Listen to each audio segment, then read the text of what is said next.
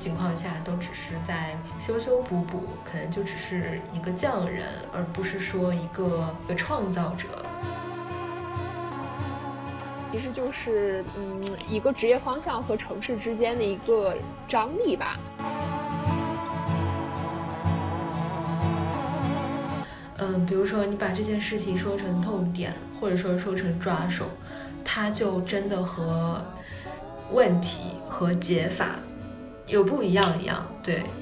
它其实就是完全是一样的事情。然后你们做的就是发现问题，解决问题。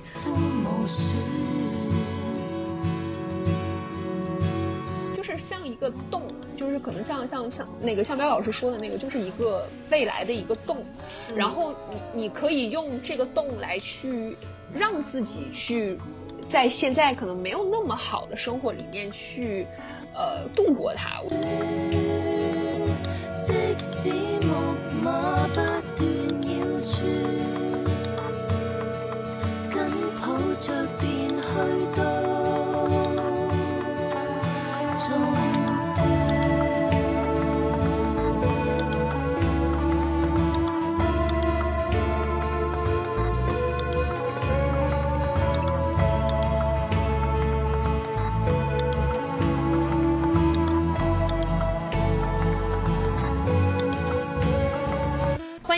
来。到这一期的叶尾鱼图，这是一个服饰中的小小树洞，记录附近也记录人。那今天呢，想跟大家聊一些职场相关的一些话题。呃，其实这个话题，我也在我的这个 pipeline 上放了很久。然后今天也是，呃，也有一些契机，刚好也找到了我的一个好朋友米娅，呃，大家也一起聊一下彼此最近或者是工作以来吧遇到过的一些职场困扰和自己的一些感受吧。那我先请米娅跟大家打一个招呼。Hello Tina，Hello 大家好。我叫米娅，我今年三十岁，现在目前在一个互联网大厂做产品经理。你你说你三十岁，让我情何以堪？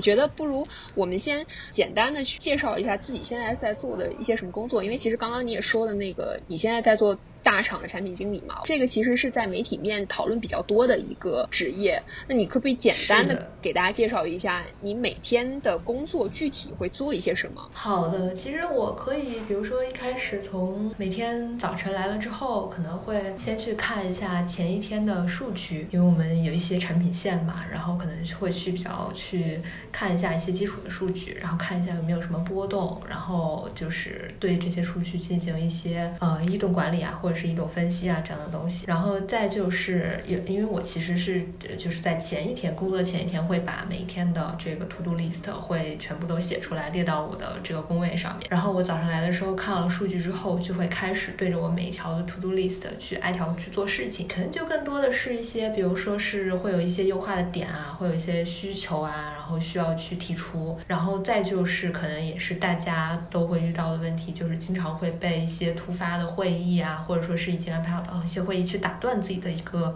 干活的节奏吧，然后所以其实我有的时候我们都在戏称说是在。开会的间隙中干活，可能说百分之九十的时间都在开会，然后剩下的时间才是干活的部分。这也是为什么大厂就是会工作比较卷的原因嘛。嗯，明白。哎，那对于对产品经理这个根本没有概念的人来讲，就比如说我也只是有一点粗浅的感觉，是不是就相当于是说一个客户和你的技术人员中间的一个桥梁？你们可能通过一些数据或者一些市场反馈去了解到潜在需要改进的一些需求，然后把它反馈到你的后端，就是你的程序员这边，再去。相对应的去改进产品，我可以把它这么简化为这么一个功能。也可以这样简化，但其实就是说，既然就是我们是，我们是去联通客户与这个程序员的，其实它其实是有一个呃向上与向下的一个概念嘛。然后就像你刚刚讲的，可能是一个就是从客户反映、从用户反映上来的一些问题，我们去做一些改进。然后另一方面，可能是我们的产品业务的需求本身，它去它有一个自驱动，然后去促使你去做很多的优化。比如说，我们就是要提提升收入。或者说是我们就是需要去上线某某个功能，也就是说这件事情其实是可能说是作为一个产品经理他一个自驱力的这样的一个表现的东西。然后，嗯，对于我觉得对于我自己来说，因为我做产品经理也比较久了，然后可能呃，肯定是和最开始的那种，就是 刚毕业的时候，比如说我开始做一个产品经理，对这个感觉真的是完全不同。就是说，当初其实呃，我会觉得把它当做一个呃拟实体的东西，就是比如说，就像我亲手去制作出了一个工艺品一样。像我把它亲手把嗯一个产品从零到一的去通过我自己的需求去做出来，其实是一个很有成就感，并且说是很有让你会觉得说我才是这个产品的 owner 那种拥有者的那种成就感。它无论是好还是不好，它其实都是你自己的一份子，像你一个孩子一样的那种感觉。那可能说真的是做了这么久的时间，就是这种感觉确实是很难很难再出现了。很多东西都可能对于我们来说只是一个 OK 一个需求的更新，就是呃或者说是 OK，只是说提升了一点点的转化，一点点的数据。但是像当初那种比较纯粹的东西，可能就确实很少见了。我最近也在逐渐的找回这种感觉。呃，这个产品从零到一的去产出这个需求，它是从一个完全没有的一个状态，然后产出成为一个别人可以使用的东西。这件事情对于我来说，它其实就像是一个手工艺人做出了一个工艺品，或者说是像有了一个自己的孩子一样，它其实是会有一个这种成就感，而且这种归属感，以及说这件东西它烙上了属于你自己的一个烙印，这种感觉。当然也有可能是因为我最开始的时候有做过这种比较偏零到一的项目吧，然后可能做了这么久之后，这种感觉是在逐渐逐渐的缺失的。我们其实是很多情况下都只是。是在修修补补，可能就只是一个匠人，而不是说一个创造者。对对对，而且其实市场上，我觉得对于产品经理的印象也在逐渐的改变。然后可能以前就是不知道你 有没有听过“人人都是产品经理”的那个年代，嗯，大家都会觉得，对，大家都会觉得，嗯，不管是以产品经理为荣也好，或者说是挤破头都要进这个也好。但是其实现在可能更更加的开始，这个泡沫逐渐的散去了。对我明白，其实我觉得我们都算是在做跟人打交道的一个工作。我的工作其实是投资者关系。我呃作为上市公司，一定会有一个对外的一个披露义务，然后所以说我定期要做一些披露，然后也要就是公司有一个呃投资者沟通的一个窗口。那其实投资者关系就是那个窗口。我觉得可能我我跟你比较类似的部分也是我。我们会。把这个工作是赋予一些使命感，我觉得那个使命感可能会是呃，我们赋予我们自己工作的这个意义很重要的一部分。它它真的是一个意义，是一个非常 meaningful 的东西。对，是是，因为我最开始是在乙方嘛，我就会觉得怎么样去帮助甲方更好的去建立在资本市场的形象，或者说因为我们的这个建议，我们找出的一些可能 key message，然后可以使得一提到这家公司啊，资本市场会有这样的一个好的印象。我觉得这个是很。很有成就感的，再加上那个时候又做了很多上市的项目嘛，也有很多大家很耳熟能详的名字，然后我就会觉得这个其实会是职业很有荣誉感的部分。包括后来我自己去做了上市公司的投资者关系之后，我觉得可能对于我来讲，我最有成就感的是去做路演。可能我很理解你那种就是从零开始去 build up 一个关系这种感觉。呃，我可能会就是比如说，不管是从什么样的渠道给我介绍了投资人，然后我可能从一从完全没有任何了解，我要从头开始跟他讲我们公司是做什么的，或者说我们这个行业是怎么样的，我们的。其他同业是怎么样的，然后再去慢慢的去跟他说一些再具体的一些数据啊、发展等等。可能从我刚开始去接触这个投资人，到他真正建了仓去买了我们公司股票，我查册的时候看到他有就是有持有多少的时候，我觉得那个是比较有成就感部分。当然，对于我来讲，我的就是直接的这个股价上面的一些一些浮动啊，肯定也会就是很有那种所谓的成就感吧。但就确实我觉得，因为毕竟我们都是有了几年工。作经验的这样的一个中间状态的时候，是可能聊了解了更多职场上更复杂的面相，其实不会那种很简单的觉得这个工作就是怎样，或者是呃完全一腔理想主义的那种热血去奔进来的这种状态，已经跟当初实习的时候差了太多。是的。差差太远，刚好就是又说到我们很想聊的一个话题，就是你有没有哪些时刻是让你印象很深的？或者说觉得很艰难的一些时刻？这个肯定是有的，可能就是对于一个产品经理来说，就是嗯，最让最让我喜欢的部分，可能就是说这个产品，我最终其实我不知道，就是。呃，不知道是不是所有的就是大家嗯都会经历过这样一个时段，就可能它也不是最终的，比如说是你的绩效很高啊，或者是什么，可能也不是最终这样的一个时刻，它其实就是一个很简单的在。我们的最终，呃，就是从开始写这个需求，然后到开发，然后到呃测试，然后我们中间有一个过程，它叫 showcase，也就是说需要把你自己的就是做出来这个东西，研发已经完成了这个东西，然后开个小小的会议，然后会把大家相关的人都叫上，然后这个时候你拿着你一个 demo，然后你去看，然后去跟大家讲说我们呃我们需求上是什么部分，然后现在实现成了什么样。子，其实我觉得我每次都非常 非常喜欢参加 showcase，这个感觉就很像，对，就很像说，我跟大家讲说啊，我之前画过一幅画，但是我一直只是用语言去给你叙述的。我说这幅画上面有什么，有水莲，有水草，然后夕阳怎么怎么美，但是实际上真的没有没有人可以就是真正的体会到这件事情，直到把这件东西呈现到你面前，然后你可以说我看着这个东西去。跟大家把我所有的设想全都真的是跃然纸上的时候，我其实是觉得这个场景是最有满足感的。就可能它并不是一个嗯所谓能力啊，或者说是其他的部分一个提升的部分，但其实对于我来说，我真的是非常喜欢这个环节。嗯。明白明白，我觉得可能真的都是一些很小的时刻哎，虽然说可能像刚刚我提到的那种，真的是可能数字性上的提升会给你很大的满足感，但是我回想起来，我我觉得我之前做乙方的时候，我会对于客户对于我的信任这件事情，或者说他们表示出来的感谢。这件事情让我会感到非常的有满足感。我还记得当时有一个算是比较知名的公司吧，然后当时他们上市的时候，就是其实前前后后有遇到了很多很多难关，因为刚好又是有一些行业的问题，然后而且。刚好又是他们当时的，就是算是直接竞争对手，跟他们同期，就大家的时间表完全是类似的时间表，然后两边都是同时在进行。经历了很多之后，然后终于到上市的那个时候了。对方就是公司那边的那个呃跟我们对接的那个人，还特意说哦，我们什么上市仪式多了一瓶红酒，我一定要留给你啊！特别好笑的是，他那瓶红酒给我留到了酒店前台，但是我可能大概过了过了半年都没有去拿。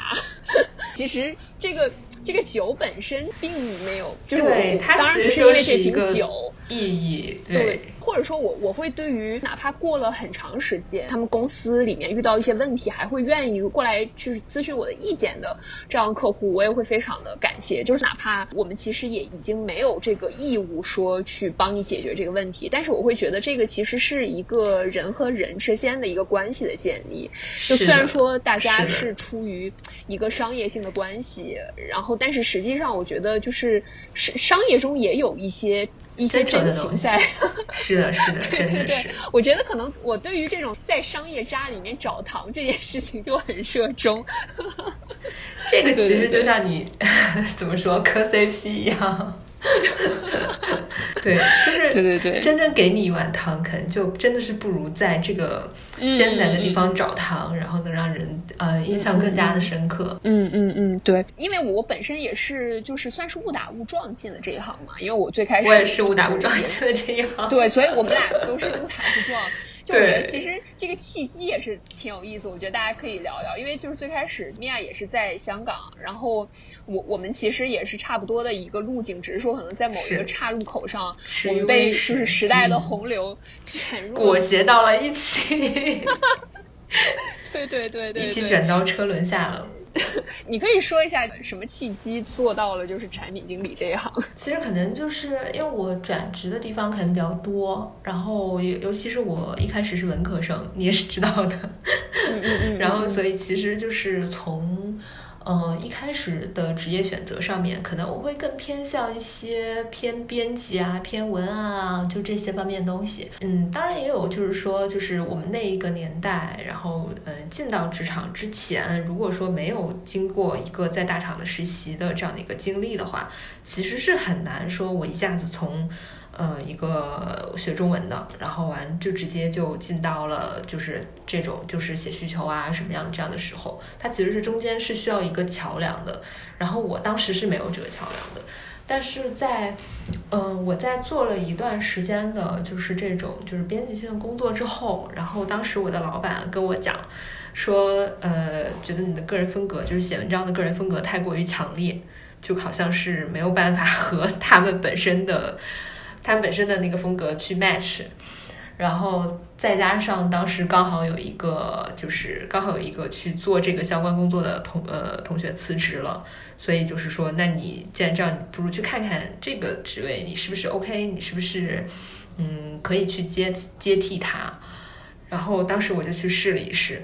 这个可能是最初的契机，然后当时这个契机其实确实是觉得，嗯，我就觉得当时就其实是那种我什么都不能，我什么不能干啊，是吧？然后就去试了一试，确实是我其实是可以看到这个职业的这个位置的怎么说呢？天花板和我现在的位置，我是觉得我可以看到的。然后我觉得天花板非常高，而我处所处的位置非常低，所以我就。所以我才开始决定去学习，并且踏入到这一行来。嗯，可能我的这个契机，我觉得更多的是因为城市的原因。然后我前两天还跟我另外一个朋友说，我说如果不是因为在香港，我肯定不会做这行，就是我可能连。知道有这一行的机会都不太可能。是的，是的。其实我身边可能做这一行的，应该也就是你。呃，因为刚刚在你也提到你的本身的专业背景和就是这个工作之间的一个 gap 嘛，因为我们其实都不算是完全做本行相关的工作。对。然后我也是最开始是从一个文字工作开始慢慢转，然后我我是就是刚好可能香港。作为一个金融城市吧，就可能你只能做跟金融相关的工作。然后我觉得，其实如果不是刚好就是机缘凑巧进了这一行的话，我也可能未必会在香港待这么久。这也是我回到内地的原因，我选择去做互联网了。我觉得我们身边很多这样的例子吧，我其实就是嗯，一个职业方向和城市之间的一个张力吧。对，而且刚好再加上可能你刚好回去的那个时间，也是互联网非常蓬勃发展。的时候，然后我我刚入行那段时间也刚好是就是香港资本市场也在很活跃的一个期间，就我我们也算是都分别见见证了自己行业的一个算是鼎盛期，然后慢慢的又有些波动的下沉，是的，是的，对，慢慢的下沉。呃，因为我们现在也聊了我们自己的这个职业的怎么做出一个选择嘛，然后这个其实有一些经常在呃媒体上面，就是或者在这个这个社交网络上面很。意见的一些职场相关的话题，比如说呃，要不要跟工作上认识的人做朋友啊？包括就是我之前看一个帖子，就是说你的平时的朋友圈会不会让你工作认识的人看到？之类的，就是我不知道这方面你的 practice 是怎么样。其实我真的是听到你这个问题，然后开始认真思考的时候，我会发现，其实我对于工作上边的关系会，嗯，怎么说，会有一个天然的防备在身上的。我不知道你是不是这样，因为你既不知道他的背景是怎么样，他跟你的认识的契机就是从。这个工作上面来来认识的，所以你们可能天然就存在着一些这种利益竞争关系。当然，就是可能 对于我自己来说，如果说没有想到这么复杂的话，一开始一进来的话，其实是有一种营业的心态在身上。或者说从朋友的角度，你是会去挑选朋友，你就是会去挑选这个人，然后他身上的某个特质是你喜欢的，你会跟他成为朋友。但是工作里人不是这样，他有点像，也不是完全像，他有点像家人，就是他他当然是两个层面上东西，不得不，但是对对对，他有一个不得不的这样的一个关系，就是说，当然如果你们关系处得好的话，其实会非常美好，因为你们会共享，嗯，你白天的大部分时间，但是你们关系不好的话，这个我觉得也是非常正常的。所以其实我我觉得我会对工作上的关系，嗯，认识的人会比较谨慎。然后，但是他一旦进入到了我的朋友圈里，我也完全不会因为他是工作上认识的人而对他有所就是相当于这层防备卸下了就是卸下了，就是不会说还是对，不会说还呃有所区别对待吧，这种，嗯嗯嗯嗯，明白。我觉得确实就是这个问题确实有点复杂，我觉得也分阶段和和工作性质吧，因为其实像对，如果说职业初期的时候呢，就是反正大家都。也都是刚刚开始，然后我觉得就是其实是蛮容易在职场上交交朋友的，然后大家其实也都是处在一个没有什么防备的一个状态，然后大家也没有也 nothing to lose，对吧？然后工作上有些问题，大家还可以相互帮助啊，互相分享一些什么原来的 template 啊什么之类的，是的，是的。然后工作上又又又需要有几个一起吐槽老板的朋友，然后一起吃一起吃午饭的朋友，对不对？然后我就觉得其实你肯定是。有一些，就至少也要表现的合群吧，就是或者说 share 一些公司公司内部的八卦，或者说哪些什么是 VIP 不能惹啊，什么之类。对，工作上真正的友谊，真的都是从吐槽老板和吐槽同事开始。对对对，真的是平时看到，如果说我周围的人在狂疯狂的打键盘，我觉得这肯定不是在肯定是在小窗吐槽同事。对的，对的。对对对，然后我觉得就是也也是很复杂吧。然后我我也有挺多的朋友是工作上面认识的，然后再加上可能我之前的那个工作，大家就是确实 workload 又比较重。然后你想，可能不只是每天八小时，大家又是可能十几个小时会在一块儿。然后这个就天然的会阻隔一些你的其他的社会的呃，就是一个一个连接，就是你你大部分的时间就已经在这间公司里面了，你也没有什么别的时间和和这个精力去做外面的社交。然后再加上确实就是大家都很了解这个工作是什么和这个工作的压力在于哪，有一些可能比较敏感的一些东西，可能你也没有办法去去吐槽，就甚至说你可能跟别人吐槽，你又得把这个整个的背景给他介绍一下。真的，对对对对，就是我觉得是一个不用就是一个 background 介绍的一个直接上来就可以倾诉情绪的这么一个吐槽。对，我觉得其实就是是真的是可能有一些契机吧，就比如说一起 OT 啊，或者说一起出差啊，就是这种会介入到一些个人生活或者说是非常 personal 的情绪的东西，更更容易对交到朋友。对是是是，但确实就是因为其实像现在我我现在的状态就可能。比较难跟职场上的人就是发展成一个很好的朋友关系吧。我主要是比较尴尬的点在于，就是跟我就是业务上有直接接触人，其实大部分都不在香港。大家其实天然的一些生活的环境和一些呃过往的一些经历就会有一些差别，又不在同一个地方，你很难发展除了工作以外的，比如说我们去吃一起去吃个饭啊，一起去喝个酒啊什么的。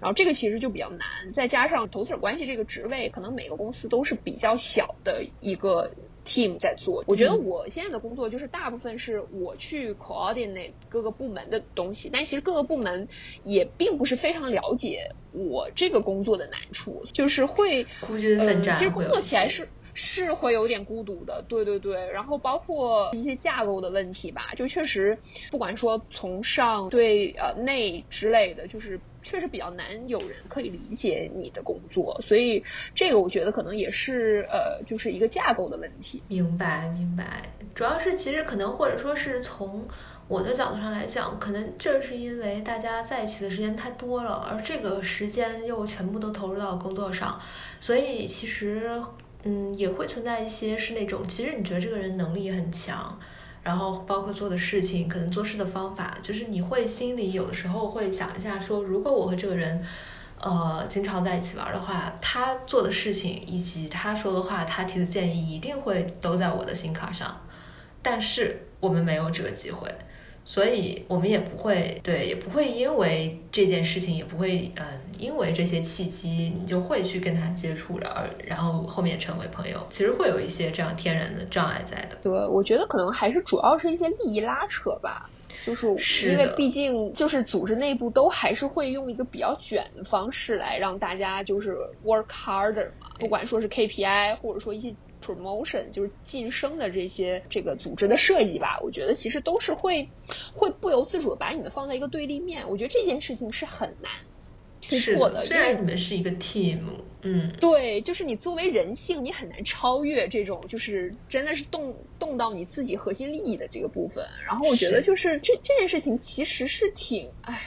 真的是资本主义，真的是让人很很难受的一件事情。就是你哪怕你们在一起这么久的时间，也还是没有办法去解，就是真的是破冰到可以有更深的连接。然后更不用说，呃，我觉得在这个利益的一个驱使下，会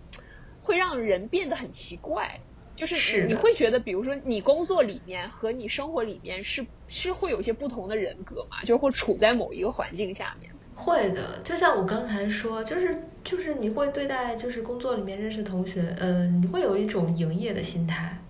就是我觉得这件事情，它，嗯，我做出来，或者说是，嗯，我嗯对这个发表了一些相关的观点，但实际上我的本我并不这么想，然后只是说这样想，这样说会让我自己显得更合群一些。但是可能比如说，如从对，就是从。如果是我跟我自己自己家的朋友，或者说甚至是我的亲人，我甚至可能会较这个真儿，就是我就不是这么想，我就不是这样的人。但是可能对于他们来讲，我觉得我不 care 这件事情，就是你怎么想对我来说也不重要，但我只是这样这样这样去表达，然后显得大家就是大家非常 friendly 的这种状态。明白明白，peace and love。对，而且就像你说的，就是嗯，包括同事啊、客户啊或者什么这些，其实他会跟你有一些比较天然的利益拉扯嘛。所以我确实有想说一个 比较神奇的东西，是说我跟我的上司关系都非常好。我跟我大概三任吧，我跟我三任的上司关系都非常好，就是。就是我觉得从某一种利益上来说，就是我们两个的利益可能说是更加的在同一条战线上，然后就更加的没有那么多的防备，然后去交流更深的东西，所以可能说会 我之前的。我之前的老板现在天天给我发他的小孩儿，就是每天都在就是那种啊晒娃，就是我之前绝对不会去晒我的娃的，但实际上他真的是晒的比谁都欢。我觉得其实这也是一个人际关系中很奇妙的部分，就是虽然说你们在工作当中之前，你们是一个上下级的关系，在离开了那一个呃社会环境之后，你们会成为。你们会有成为很好朋友的潜质的。嗯嗯，对，我觉得可能确实就是，如果大家不在同一个立场里面，可能会会好一些吧。我觉得是的，是的。我想一下，其实也会，嗯，也会哎。而且主要是因为可能你们大厂就是大厂的流动性也比较强，说不定就是你的某一前同事到另外一个大厂就把你 refer 过去了。就，是其实大家甚至可以 分享一些利益。完全是是的，是的。然后我说到就是就是可能不同。在职场上，不同人，我觉得我确实可能在某一些环境下会更 aggressive 一点，就是我觉得会比我的平时生活里面再 aggressive 一点。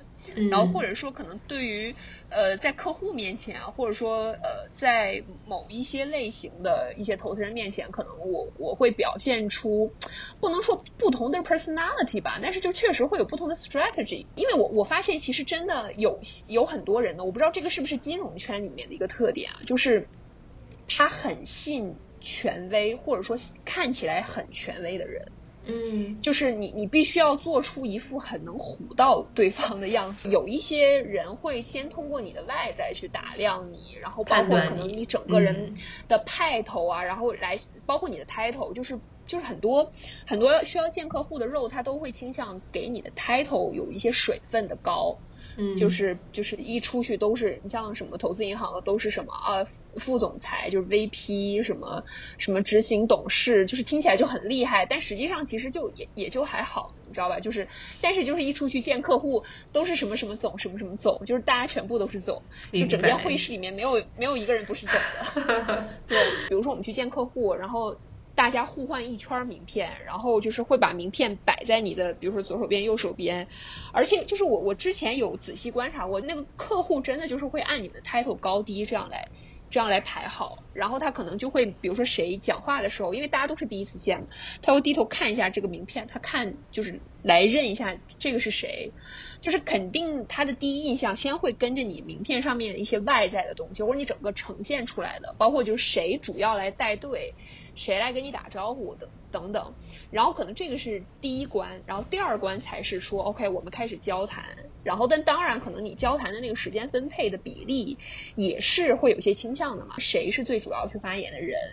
当然，如果说你的的这个就是谈吐很有你自己的一些想法和见解啊，那可能对方也会对你留下很深刻的印象。这样子，我觉得这个也是有的。但是就会，但是必须可能你说话的方式也要也要更。更唬得住，或者说是更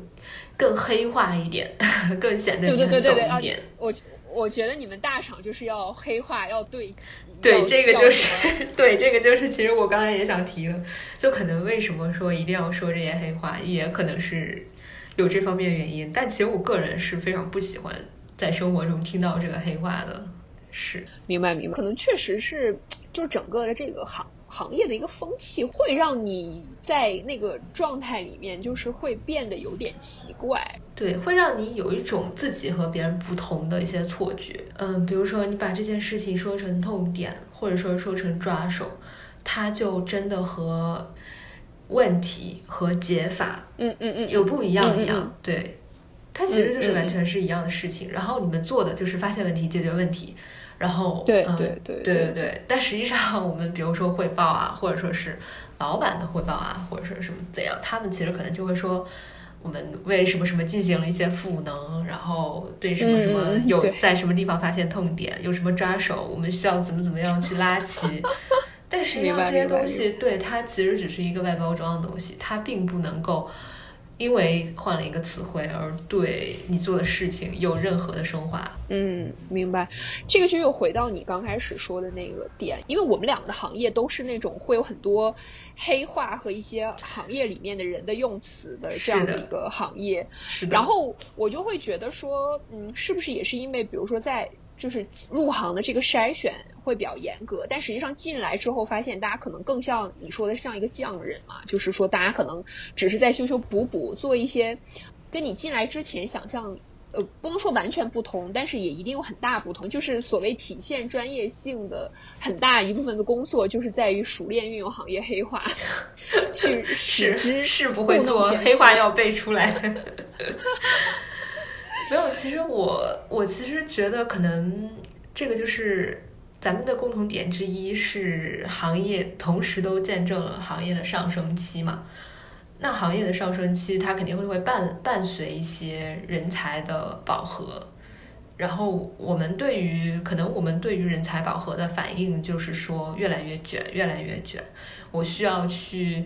招，或者说是我需要在面试啊，或者说是能让你进入行业的时候，去给你一个很高很高的门槛。但实际上，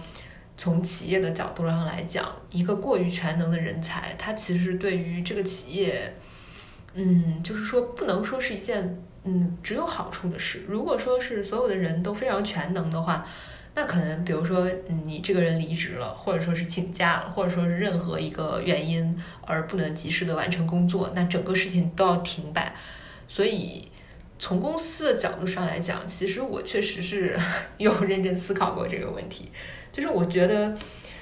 公司正在让每个人逐渐的变成一个很庞大机器上面的零件，就是。可能从个人的能力提升方面，我会觉得我只会拧螺丝，那我怎么可能得到能力提升呢？但是对于公司的角度上来讲，如果你只会拧螺丝的话，那我下次再招一个人就进来，只培训他拧螺丝就好了呀，我不需要让他组装，然后我也不需要让他去看整个这个大型机械的运作是什么样子的。我其实会觉得这件事情上。就是在这件事情上，企业的期望和个人能力的提升，其实是一个背道而驰的事情。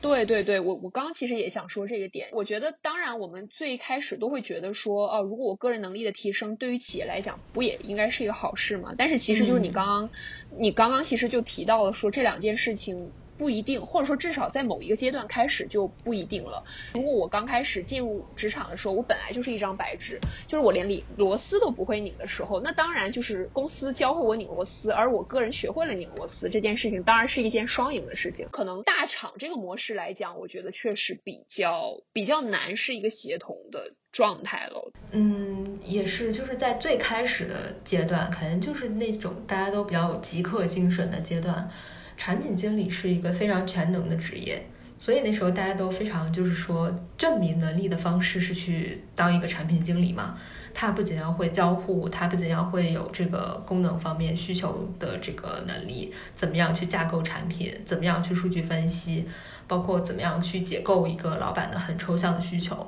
就是产品经理的能力是非常丰富的。但是其实，在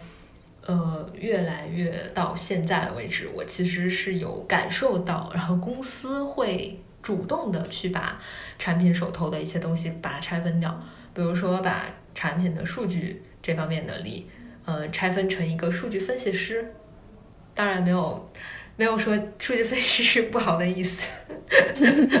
只是说它是被拆分出来的。但其实你如果真的只去当一个。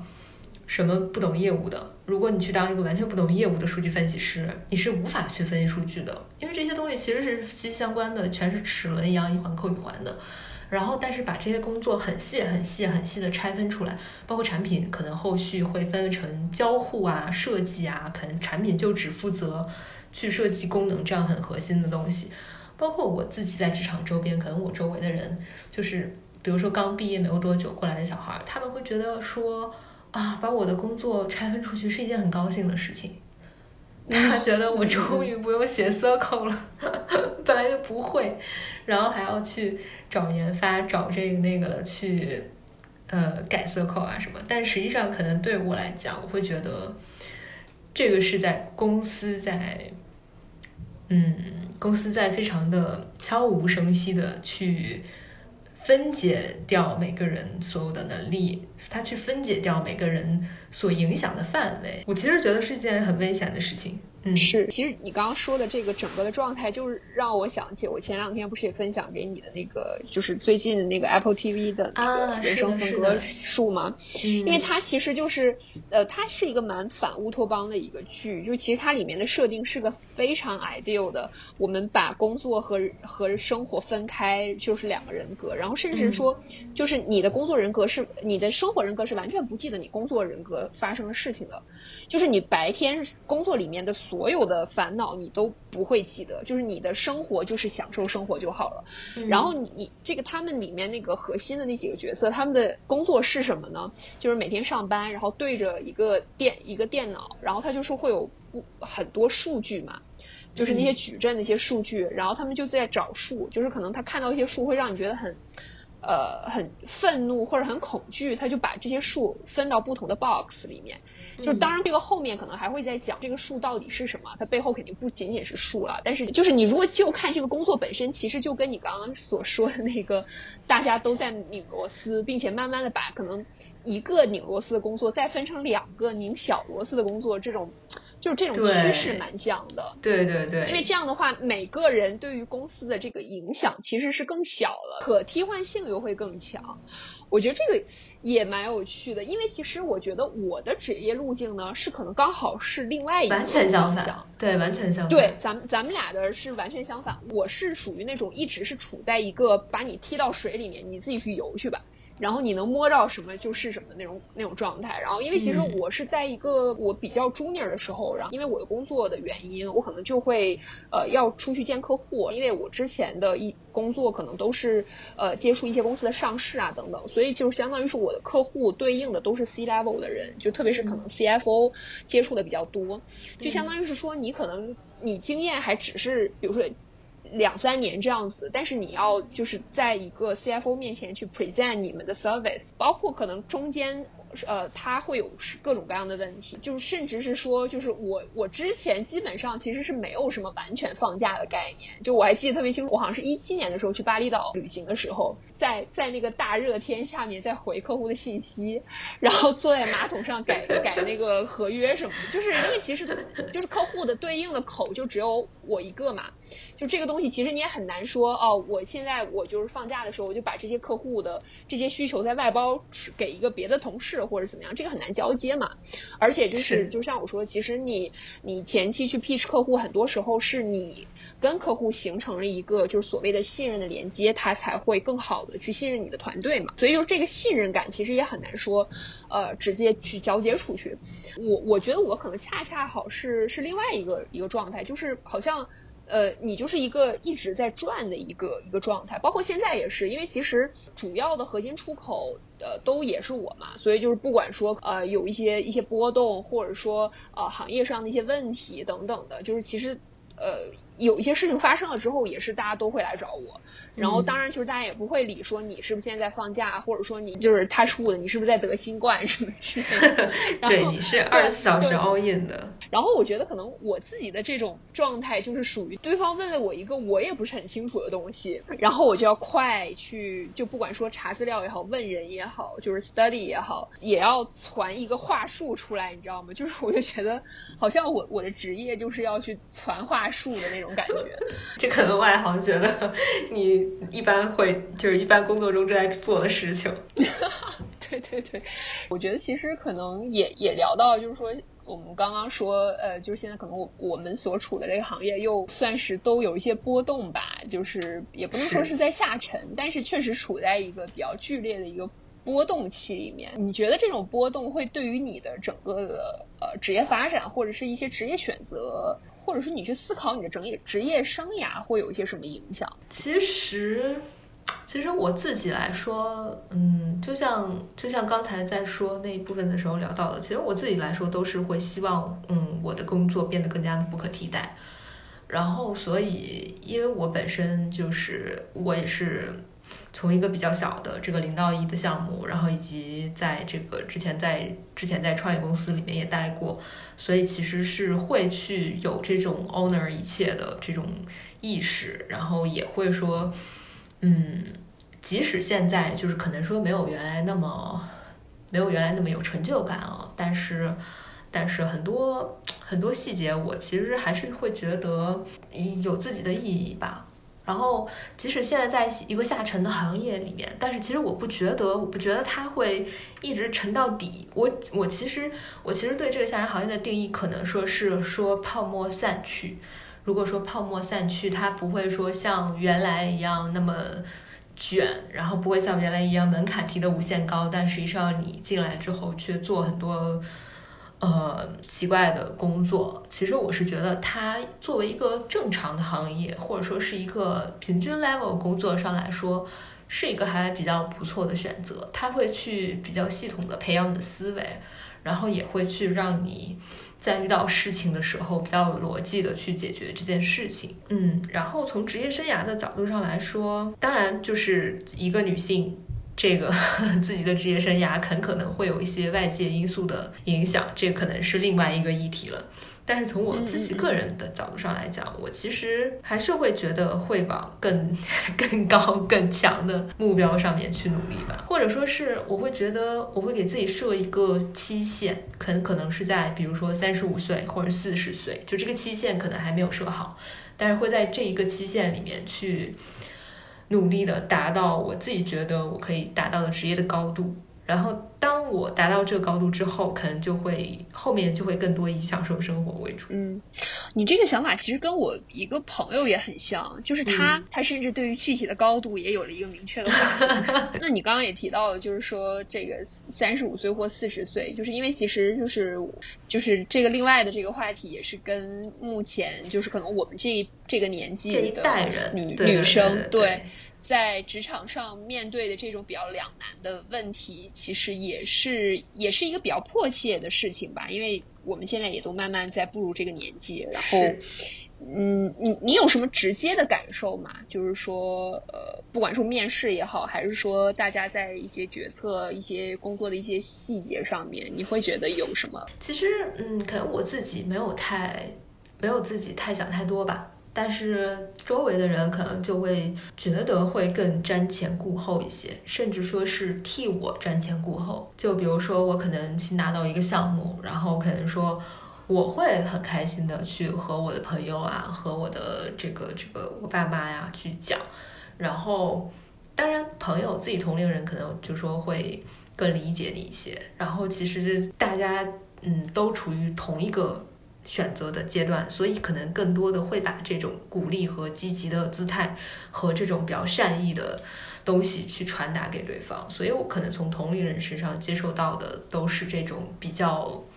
比较 friendly 的这种，就你自己想干什么就去做就好了。但可能从父母这一代，或者说是自己的亲人这一代，他们就会觉得，那你这样的话会不会太累啊？你这样会不会太怎么样啊？他就会替你去瞻前。顾后，我其实觉得这种瞻前顾后，这种瞻前顾后，即使不是我自己想的，我肯定也会在某些方面被会被他所影响。所以其实努力做的，可能也就是会更多的摒弃这种影响吧。嗯。哎，那你嗯，就是如果从外界呃，就是除了说可能身边人的想法之外，就比如说从组织内部的一些，不管说政策也好，或者说一些流程上面也好，就是你有感觉过有一些什么性别歧视的部分？其实这个倒还真没有，也有可能是，也有可能是因为我不知道大厂都是什么扁平化管理呀，或者说是，嗯，可能更接近于，嗯，正在上网的这群人，更接近于舆论的这群人，所以就是说他反而就不会真的踩到这个踩到这个枪口。对，所以其实大家还蛮，大家还蛮注意的，尤其是嗯，大家的同事关系啊，然后包括领导啊，可能就无论是像身边有女同事怀孕什么的，大家就会对这件事情的度会把握的非常的呃有序，对，绝对不会说，甚至不会怎么讲，甚至不会说因为你怀孕了或者怎样就刻意给你减少工作。然后我们的我们的同事会说：“ 我怀孕了，求求你不要给我安排这么多了。”对，你知道吗？会有一些反向的东西。对他其实就会觉得，对，因为可能就是，呃，可能也跟行业有关，就是说，因为我们更接近于这个风口，对，所以他也会更注意一些。明白，明白。我觉得我之前其实还好，我我自己呃，就是以前可能还好，我觉得。这这两年可能是因为本身我的这个工作性质转向到了一些公司里面，如果说是一些传统行业的话，他们可能会就是比如说在在有些猎头来找我的时候，会有一些让我觉得有一些不舒适的部分，就比如说可能有一些信息他们一定是会问的，你你的婚姻状况，然后甚至可能有一些会问我的，比如说身高体重这样。OK，这个真的是从来没有有被问过。然后我。对，所以当时我我第一反应，我肯定是会感觉到被就是被冒犯了吧。然后我当时其实就有反问那个猎头，我说我说这我的身高体重跟我能不能做好这份工作之间的关系是什么？然后他就说哦，呃，就是他说哎，我也知道这个这个这个不是很合适啊，但是就是可能公司那边的那个让他填的那个表的这个 template 里面就有这个。嗯，然后我当时还是是会觉得，就是我是觉得其实这个点会是一个。就是对你对这个公司印象大打折扣的一个部分嘛。对。然后我就说，那你那你随便填吧，或者说如果他坚持要要这个信息的话，那我觉得我对这个公司没有什么兴趣。嗯，对。但是但是我之前也有听过，可能一些其他的就是比如说从从香港呃就是回去回去那个大陆的这些朋友们，他们其实也有提到说，可能就是如果呃在在一些传统行业里面去。就职的话，其实是会有一些潜在的一些问题，嗯，就是可能比比较接近像媒体描述的那种吧，啊，就是如果说你这个年纪没结婚，那你要不要结婚？结了婚之后要不要小孩啊什么的，就是可能会在面试里面就会问你这些问题。了解，对对对，嗯嗯。那既然说到这个，其实我可能会补充一点，就是说为什么我可能确实自己亲身经历在这种互联网大厂里体会的少一些。但是，我其实会用这样一个词，就是说他们可能会更引号聪明的去对待这样的情况。嗯，对，就比如说，可能是他觉得你的年龄呃偏大，然后完了，嗯，可能说他们更希望去找一些更年轻的人，或者说是看你的年龄差大概差不多该结婚了这个样子。然后呢，因为这些其实可能在简历里面是有的吧，年龄方面，然后所以他们可能会用一些其他的理由去。就是说去拒绝这个求职者，而不会真的会把，比如说你是否结婚，然后你是否有孩子，或者这样的东西摆在明面上。因为这个东西说说不好，其实就相当于，如果是处理不好的话，明天就上热搜了。这个其实对这个其实可能对于这种呃现在这种公司来讲，他会更加谨慎的、更加聪明的去处理这种问题。其实我有这个体会，是因为因为我结婚了嘛，然后但是我并没有说我在面试的时候确实没有遇到过有人问，然后但是之前嗯很很很久之前，然后当时有一个面试官，然后那个时候就是说呃就是对我的评价不是很高，然后我当时因为当时被那个公司被还蛮心仪的一家公司被拒绝了，但是我很久其实都没有就都不太知道这个原因。然后，并且以为是可能也就因为他的拒信和大家写的没有什么不同，就是说啊不太合适啊，或者说经历不太合适啊这样子的。然后就是因为你提到这个，我就刚刚忽然之间想起来，之前就是同样也在那家公司的，就是我在那边有一个认识的人，然后他之前就是很那个什么，就说哎你是不是那个什么，你是不是面我们了呀什么的，就是你是不是面我们公司了呀什么的。然后我说，嗯，对，确实是不太知道，就是呃，我没有告诉他，因为我不知道他们是一个部门的。然后他当时就跟我讲说，好像我们那边有人面你，说那个说看到了，说看到了这个面试的人在家面试，说看到了这个面试人那个门上贴着的喜字，然后他就说这个真的就很好笑什么的。然后我可能当时一下子没有把这两件事情联系起来，但是就你这样来说，其实我我会觉得，嗯，可能会有相关的原因，我没有 get 到的。他可能真的是比较聪明了，不会说再搞出这种一看就猜中当代人这一点的。对对对对对。哎，那那你觉得，比如说，呃，就是三十五岁什么，就是被淘汰的大厂人这种。是一个是一个趋势，就是以你观察，哎，我以我的观察是，以我的观察是三十五岁是很多那一辈儿的产品经理的退休年龄了，可能是，而且但是这个东西可能我认识了一些，就是确实是在三十五岁啊或者快四十岁啊决定不做这一行，嗯，也不一定说是这一行一定是一个青春饭，当然它也确实有青春饭的因素，毕竟九九六是吧，下班时间是。对，这个是一个很很硬性的东西。然后另外一点就是，可能在这个时代，大家其实说会，嗯，有些人会找到自己的一些副业，找到自己的一些呃其他的选择。他可能说会觉得，我既然已经从能够从副业中得到大概相似的或者说是相近的这样的一个呃获得，所以就不需要再去真的是通过九九六去获得了。所以，我其实觉得这个可能是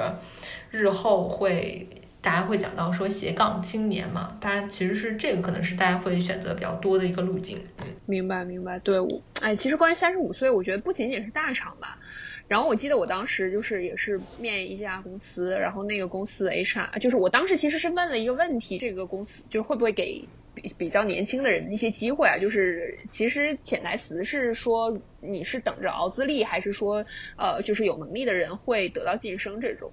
然后他当当时就是我记得他回答我的时候，我印象蛮深的一个点是说，哦，就是我们这边就基本上可能三十五岁没有做到总监的，基本也都自己走了，是吧？然后我就说 OK，对我觉得可能真的是一个。一个蛮普遍的一个现象吧，或者说大家觉得，如果说你三十五岁还没有在你的这个职业的道路上得到一个线性的里程碑式的成就，好像就证明了你你接下来可能应该也不会得到，会会一直平庸下去了。对对对对对对对，会有会有，好像这个。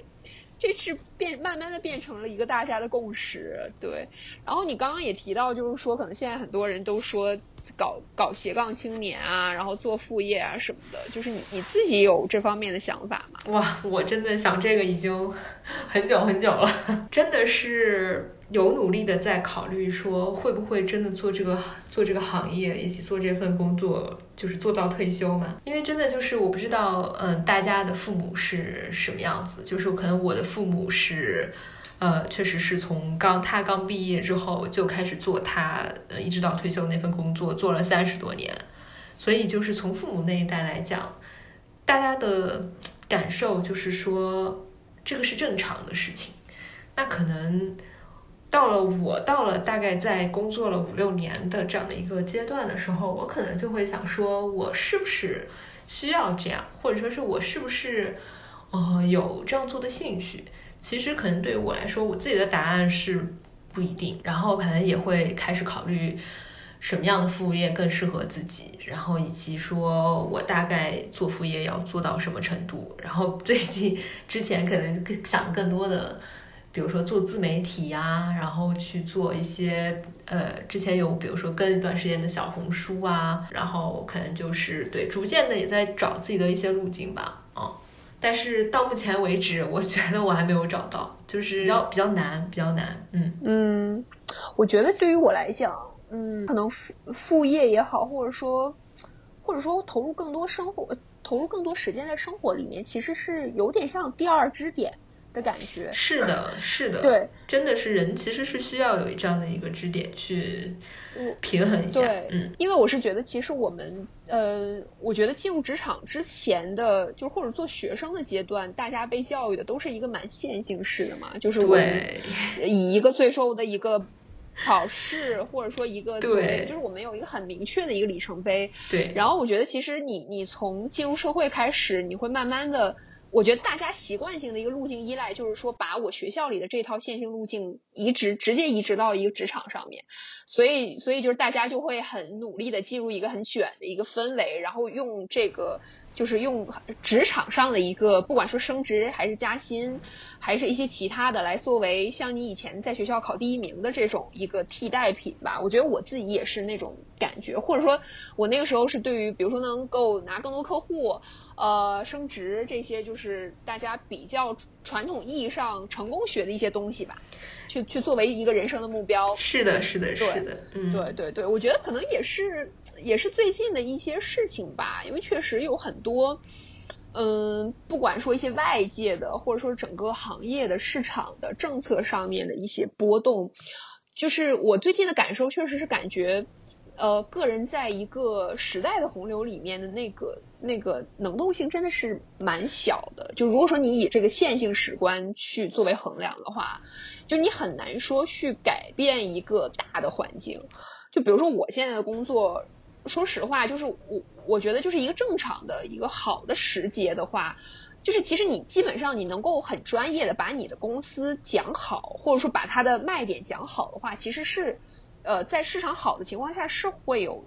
人过来去投你们公司的。但问题是说，你可能处在一个政策端很不利的行业，然后可能你自己公司上面又会有一些很显而易见的一些问题的时候，那其实你投资者关系这个人的个人能力。你你哪怕就是你是一个就是 舌灿莲花，就是你 对对，你你就算口吐莲花，你也改变不了一些基本面上面的一些硬伤，你知道吗？所以我觉得就是包括就是我们也会有一个很强的一个合规性的要求嘛，就是我肯定是只能去基于我已经披露向市场的一些东西，在做一些啊诠释也好，或者说在做一些解释也好，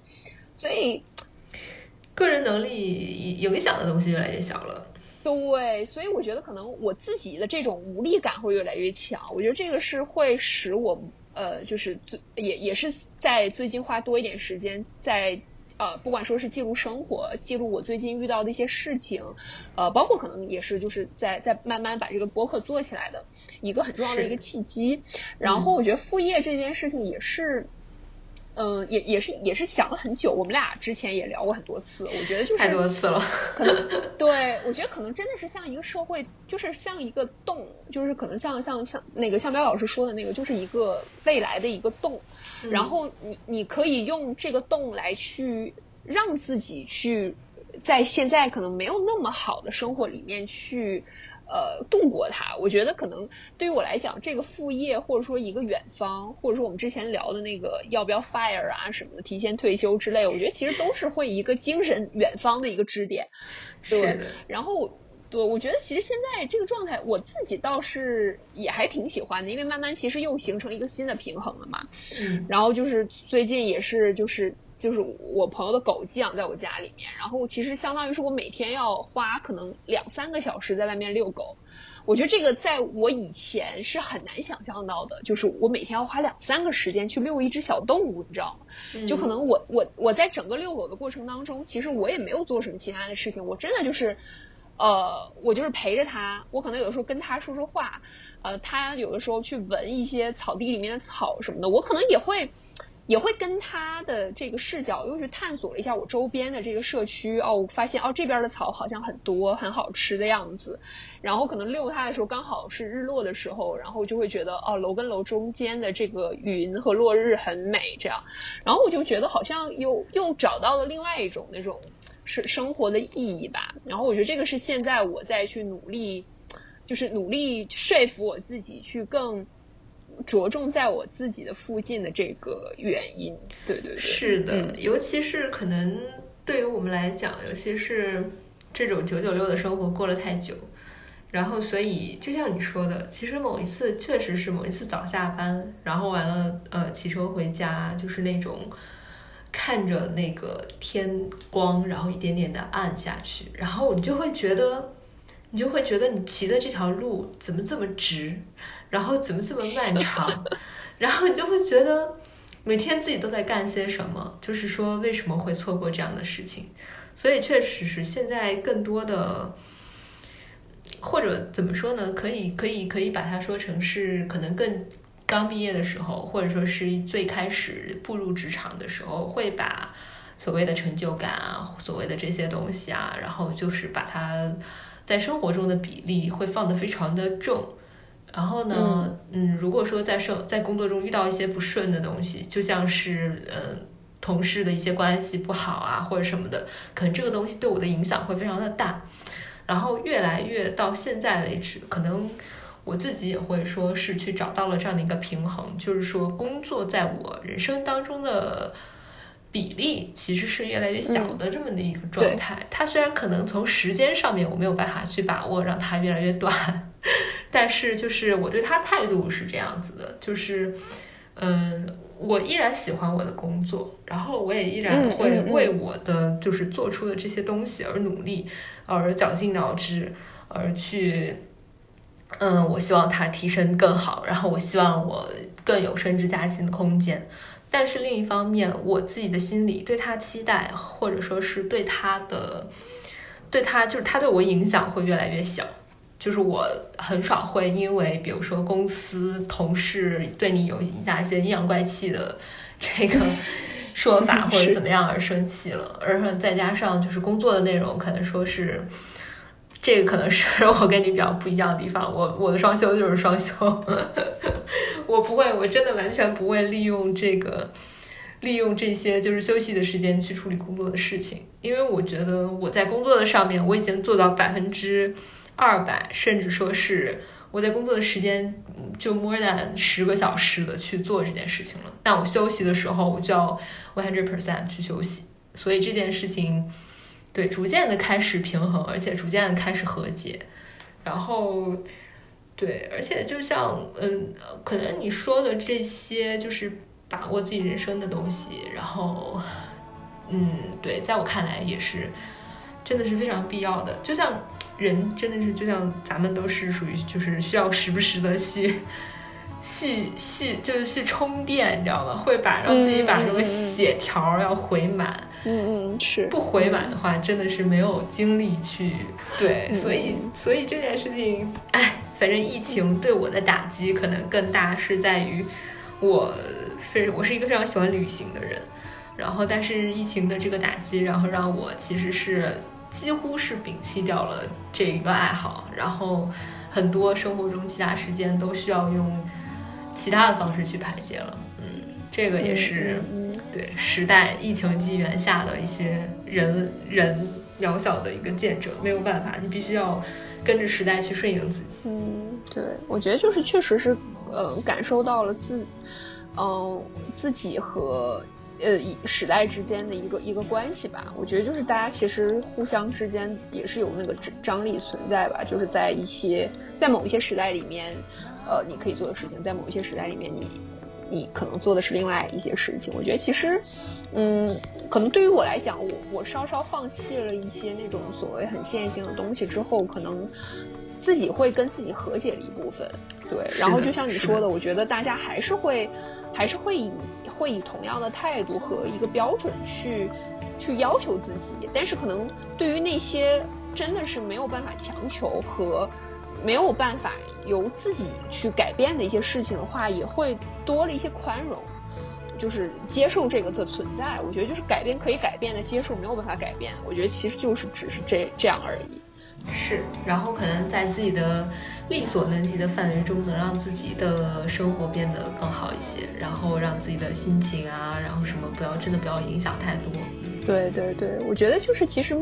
嗯，尽尽量把自己更更充沛一点吧，就是也对，把把自己的第二落点、第三落点，对，把自己的其他的一些支点支撑起来。对，所以我觉得就是可能自己更多样和丰富了之后，就是就毕竟工作也只是你生活的一部分嘛，就是你你自己心态上其实也会更从容一点。是的，好啊，那我们今天差不多就这样。嗯，好的，非常非常开心可以来到 Tina 的这个广播电台。那今天就先这样，谢谢。那今天我们就这样，好，拜拜。